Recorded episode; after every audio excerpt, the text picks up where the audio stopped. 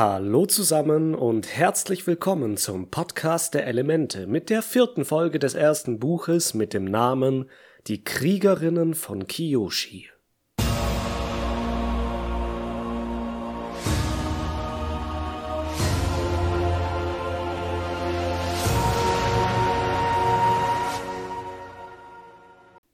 Die Folge beginnt dieses Mal mit Suko, der in seiner Kajüte auf seinem Schiff meditiert. Vor ihm stehen vier Kerzen, und mit jedem seiner Atemzüge werden die Flammen größer und wieder kleiner. Nach seinem Sieg über Zhao in der letzten Folge und Iros stärkenden Worten scheint er in sich gekehrt zu sein und sich wieder auf seine Ziele zu konzentrieren.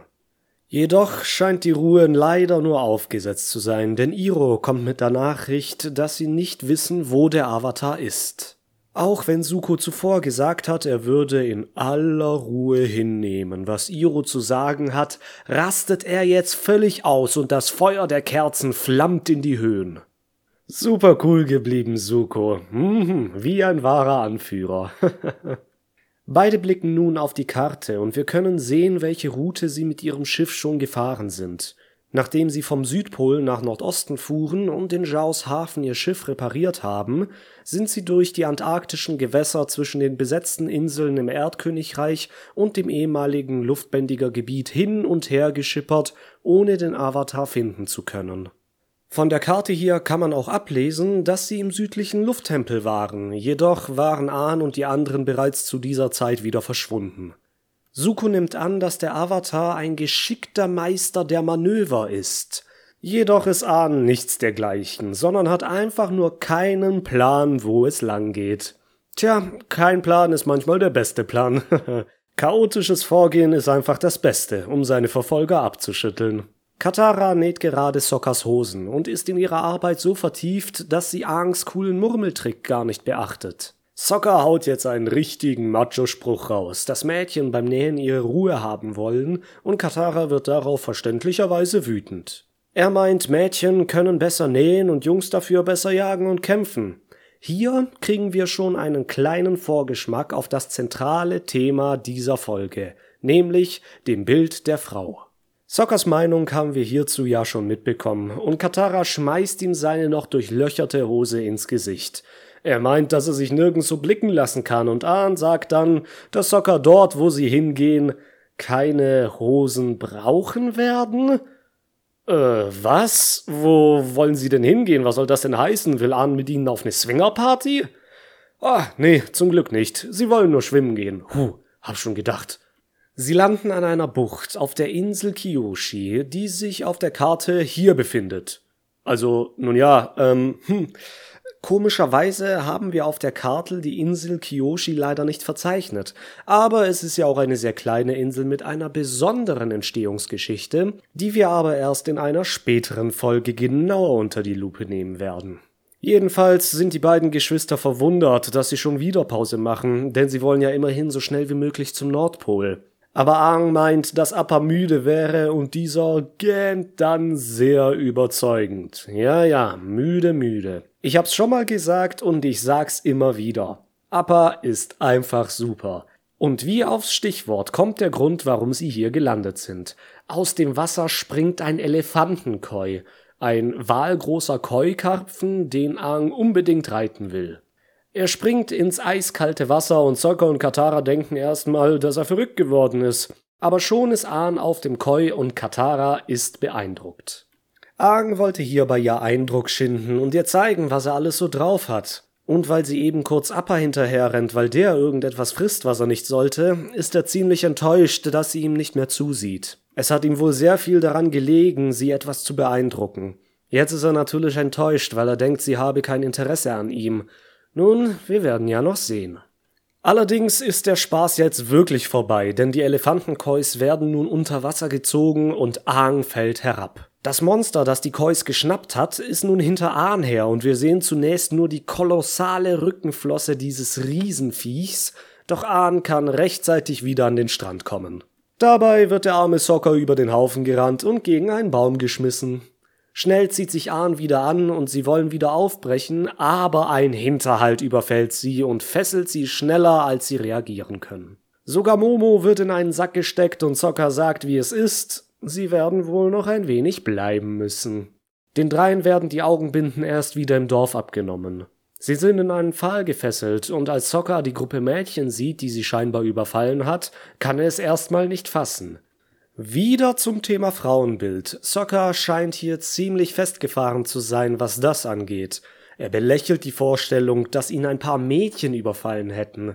Die Mädchen sind jedenfalls nicht so gut auf solche Äußerungen zu sprechen, denn sie wollen unsere Freunde dem Unagi zum Fraß vorwerfen. Der Unagi ist dann wahrscheinlich dieses Riesenmonster, dem Aang am Anfang noch entwischt ist. Gut zu wissen. Sehen wir uns jetzt mal die Gruppe Mädchen genauer an. Sie haben grüne Kimonos an und über denen tragen sie dunkle Rumpfpanzer. Am auffälligsten ist wohl ihre Gesichtsbemalung. Sie sind komplett weiß geschminkt und Lidfalte und Braunbogen sind genau wie ihre Lippen tiefrot.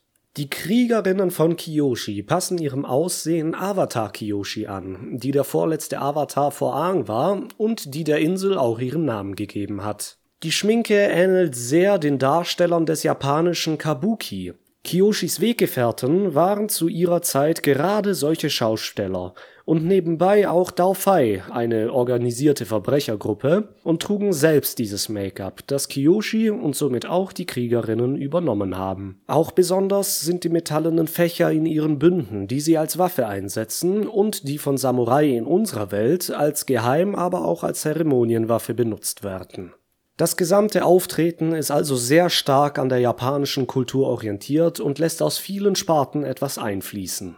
Jedenfalls sagt Ahn den Kriegerinnen jetzt, dass sie nur hier waren, um auf den Kois zu reiten. Der Dorfälteste zweifelt jedoch, und sie kommen auf Kiyoshi zu sprechen, deren Statue oben auf dem Pfahl, an den sie festgebunden sind, steht. Aang meint nun, dass er Kiyoshi kenne, weil er selbst der Avatar sei. Wahrscheinlich hat er sich an Kiyoshi auf dieselbe Weise erinnert, wie er sich an Roku erinnerte, als er die Statue von ihm sah. Der Dorfälteste glaubt ihnen natürlich immer noch nicht und will sie dem Unagi zum Fraß vorwerfen, aber Aang macht einen beeindruckenden Luftbändiger-Sprung aus den Fesseln und landet erhaben auf dem Boden, gefolgt von seinem nicht so beeindruckenden Murmeltrick, bei dem die Dorfbewohner jedoch total durchdrehen. Die Nachricht, dass der Avatar nun auf Kyoshi ist, verbreitet sich wie ein Lauffeuer und erreicht schließlich auch Suko, der sofort die Segel setzt. Auf der Insel Kyoshi kommt jetzt wieder Leben unter die Bewohner. Sie restaurieren die alte Statue von Kiyoshi, hegen und pflegen Appa und unsere drei Freunde bekommen alles Essen, was sie nur futtern können. Nur Sokka ist immer noch angefressen, weil er von ein paar Mädchen überrumpelt wurde. Er ist sichtlich gekränkt und ich denke, er wurde hier etwas in seiner Ehre oder Männlichkeit verletzt, wobei das wegen seiner sarkastischen Art eher etwas aufgesetzt wirkt. Im Gegensatz zu Suko, der wirklich voll im Thema Ehre fährt, ist dieser Fall hier natürlich durch das Setting und die Darstellung ein wenig ins Lächerliche gezogen worden. Sokka nimmt sich dann doch noch etwas zum Futtern mit und stänkert noch ein bisschen herum.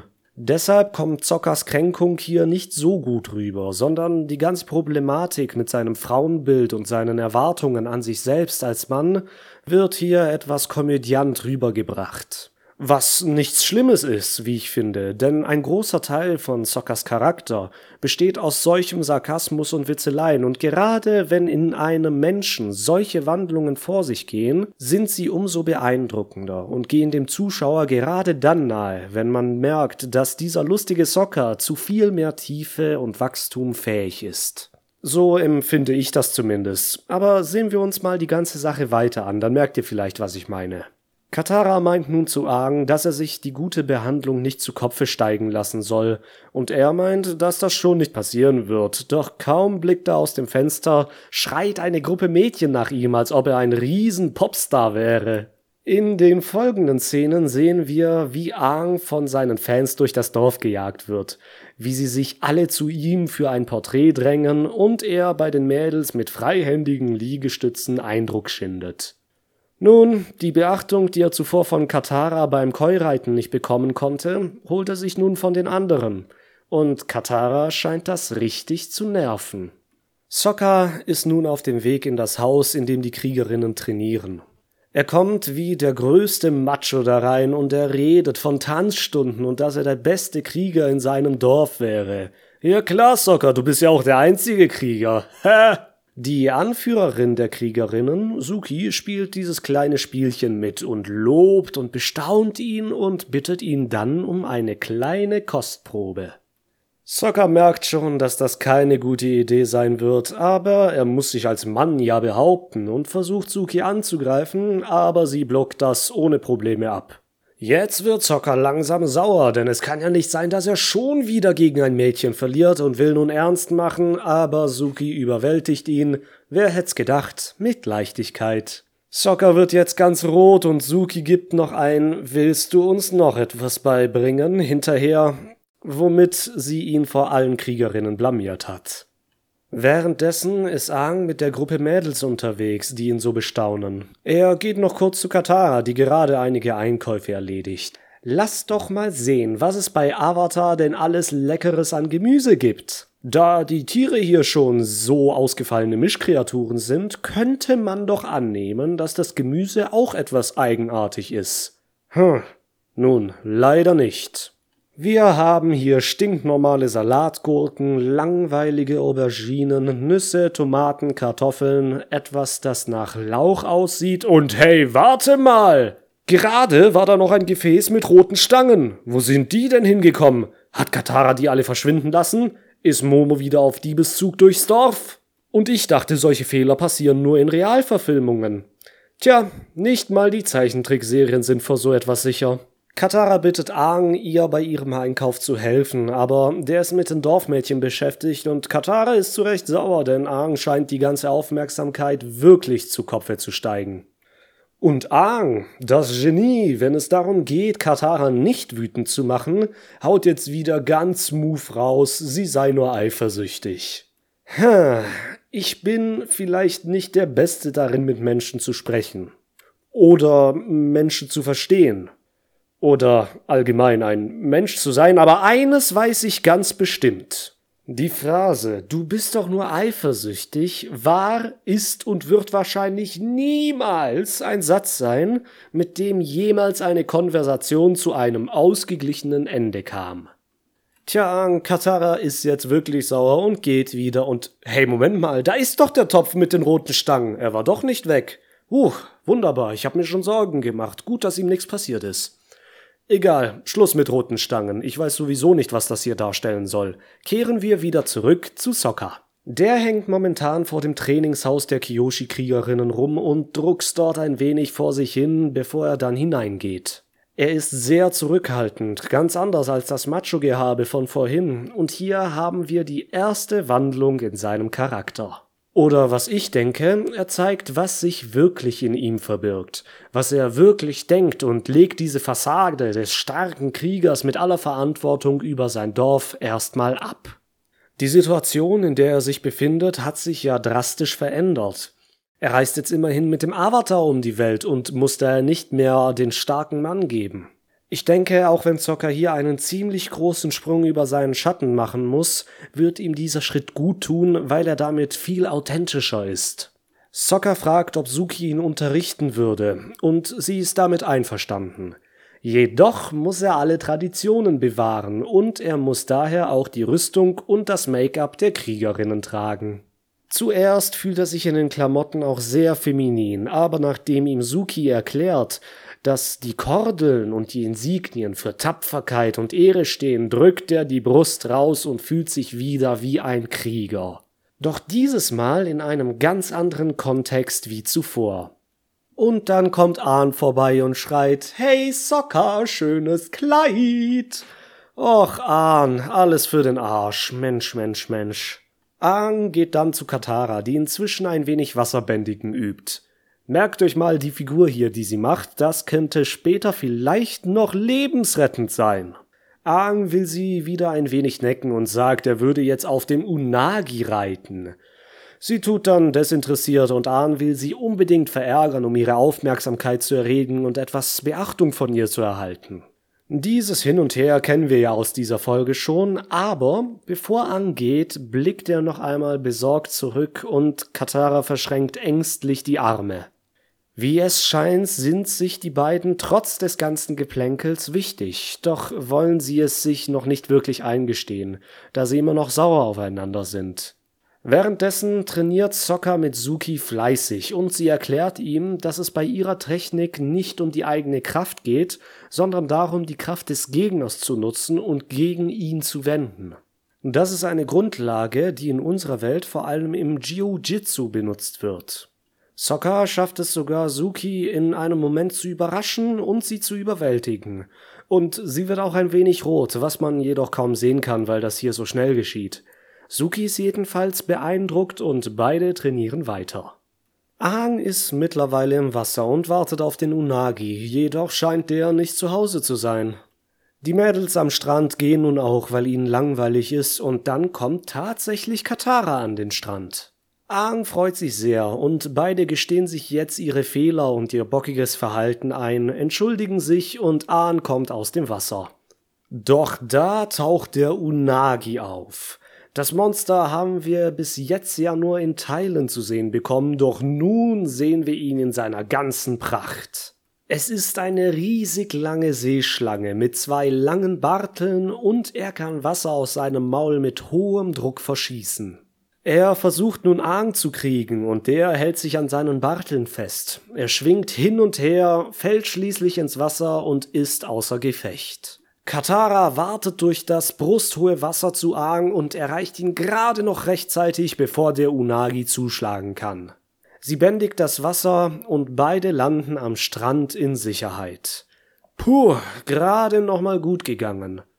Ich kann euch aber sagen, in dieser Welt gibt es noch einen Haufen gefährlicher Tiere, mit denen unsere Freunde sich sicherlich noch auseinandersetzen müssen.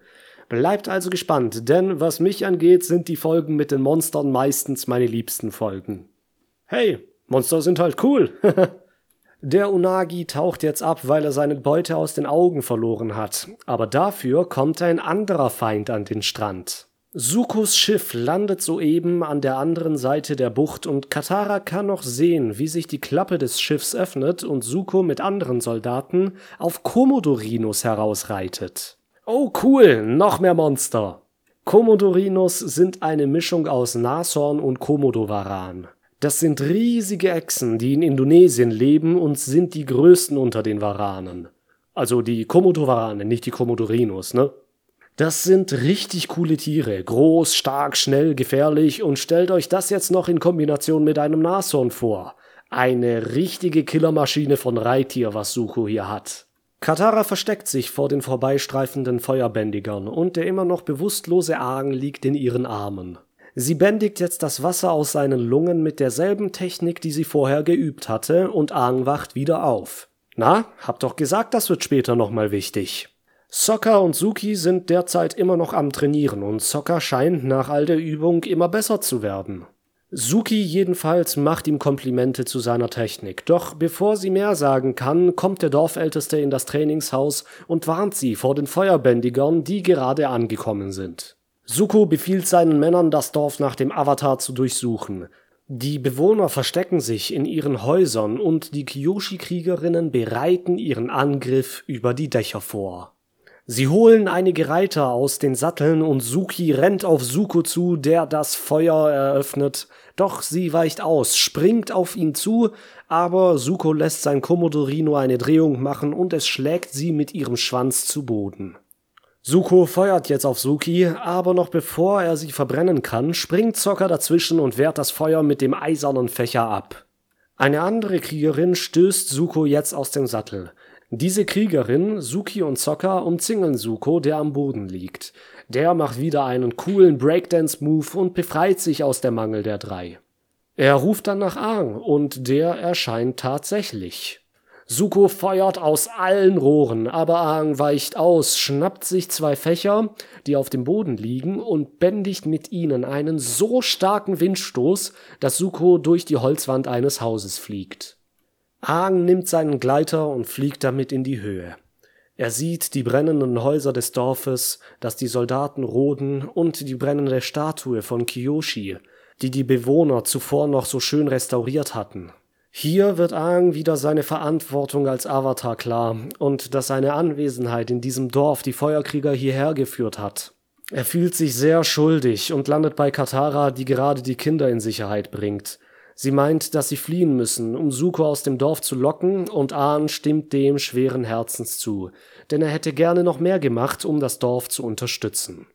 Gehen wir nochmal schnell zu Sokka, der während die Kyoshi-Kriegerinnen hervorragende Arbeit leisten, die Soldaten in Schach zu halten, Mitsuki hinter einem Haus kauert.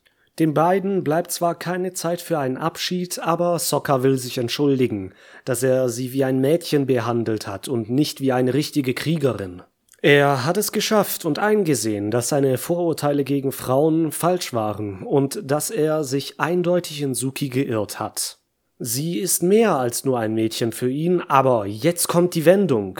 Suki sagt, dass er recht hat und dass sie eine Kriegerin ist, aber sie ist auch ein Mädchen und küsst ihn dann auf die Wange. Diese kurze Szene ist so wunderbar, dass das gesamte Leitthema der Folge super gut auf den Punkt gebracht wird, dass Frauen nicht nur zum Nähen und Kochen taugen, sondern auch zu großen Taten fähig sind, wie auch Kiyoshi. Und Suki unterstreicht dennoch mit diesem Satz hier die Selbstbestimmung der Frau und dass sie für sich entscheidet, was sie sein will und was sie nach außen für andere sichtbar macht. So zumindest meine Interpretation. Und dann noch das mit dem Kuss für Soccer. Das lässt in der Zukunft vielleicht auf etwas mehr hoffen. Oh Junge, Junge, ich kann's kaum erwarten. Aang, Katara und Sokka fliegen jetzt auf Appa weg und Suko lässt die Rodung des Dorfes sein, um ihnen zu folgen. Aang ist aber immer noch nicht zufrieden, wie sie das Dorf zurückgelassen haben und entscheidet sich für eine große, dumme Heldentat. Er springt von Appa ins Wasser der Bucht und taucht wieder mit dem Unagi auf, den er an seinen Barteln wie Zügel festhält. Er steuert nun den Wasserstrahl des Monsters auf das Dorf und alles Feuer wird gelöscht und Suko und die anderen Feuersoldaten bekommen eine kalte Dusche und stehen dann wie die begossenen Hunde da. Aang schafft es wieder auf Appa und Katara ist trotz dieser waghalsigen Aktion sehr froh, dass er es getan hat und sie umarmen sich, bevor Appa im Himmel verschwindet. Und damit endet diese Folge Avatar der Herr der Elemente. Mensch, das hat mal wieder Spaß gemacht. Vor allem der Unagi hat mir hier sehr gefallen. Auch macht dieser kleine Vorblick auf Avatar Kiyoshi und die Sache mit Suki und Sokka auf jeden Fall Lust auf mehr. Und mehr wird es auf jeden Fall geben, aber erst in der nächsten Folge im Podcast der Elemente. Vielen Dank fürs Zuhören. Bis denne.